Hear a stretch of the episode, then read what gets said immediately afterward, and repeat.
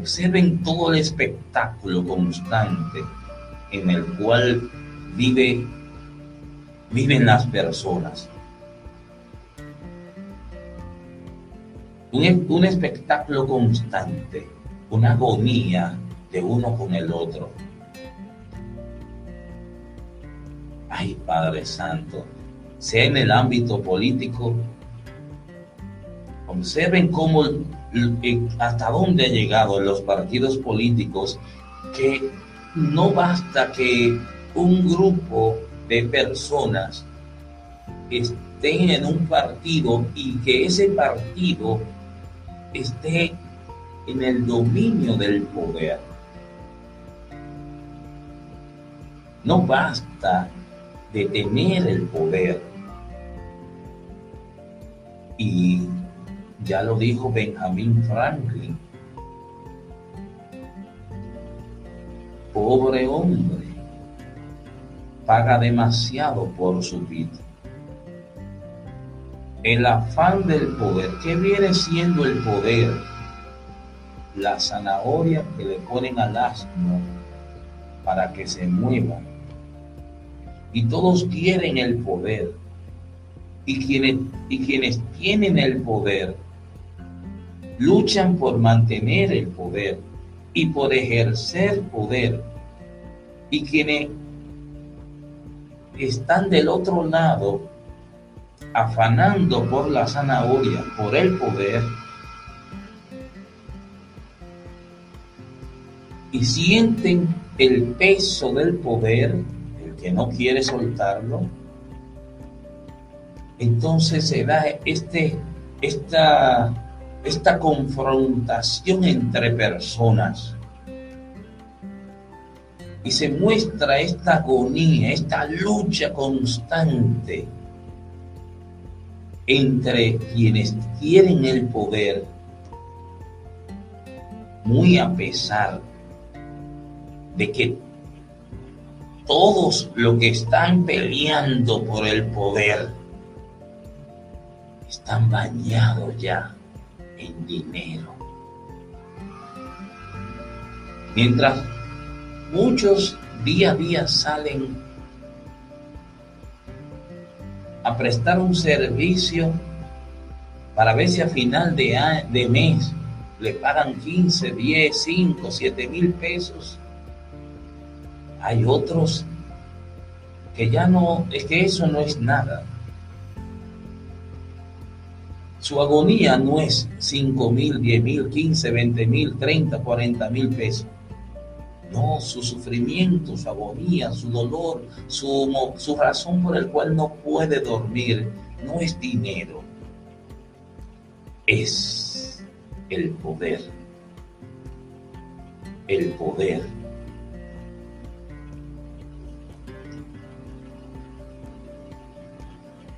Ya comenté en una ocasión una reflexión que hoy se las voy a reiterar, a compartir nueva vez, que escribí y está en, en Instagram, en mi Instagram está esta reflexión. Mientras en el barrio las señoras se pelean los límites fronterizos de un pedazo de tierra inclinada, parte atrás. Mientras las doñas se pelean los límites fronterizos de ese pedazo de tierra inclinada, parte atrás, ahí en el barrio de Gualey, en la ciudad, los líderes se pelean por el poder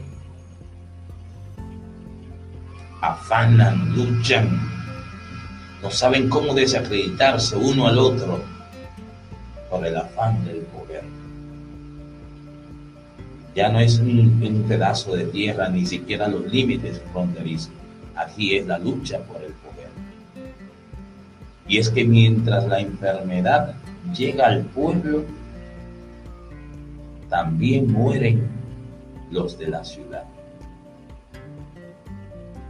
es que vivir en la persona, creernos que somos la persona, vivir en la ilusión, en la falsedad, necesariamente tiene que dar una respuesta. Sufrimiento, dolor, para más tarde tener el conocimiento. Solo hay dos formas de crecer, a través del dolor o a través del conocimiento. Aquellos que tengan oído, oigan. Los que puedan ver, que vean. Sobre todo, aquellos que puedan reflexionar y sacar el néctar del conocimiento que es la enseñanza, que reflexionen y observen la guerra de titanes, el día a día entre los que tienen mucho dinero y pelean y afanan por el poder.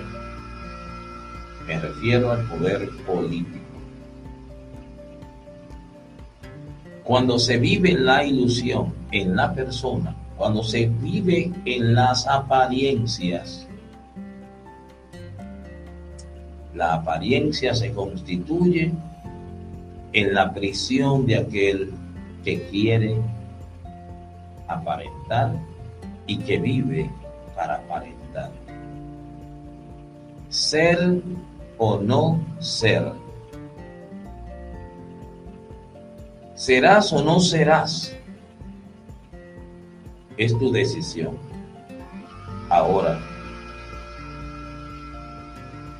el Padre que te ha creado, que te ha hecho, que nos ha hecho a su imagen y semejanza, nos dice, tú eres lo que yo soy, el Espíritu.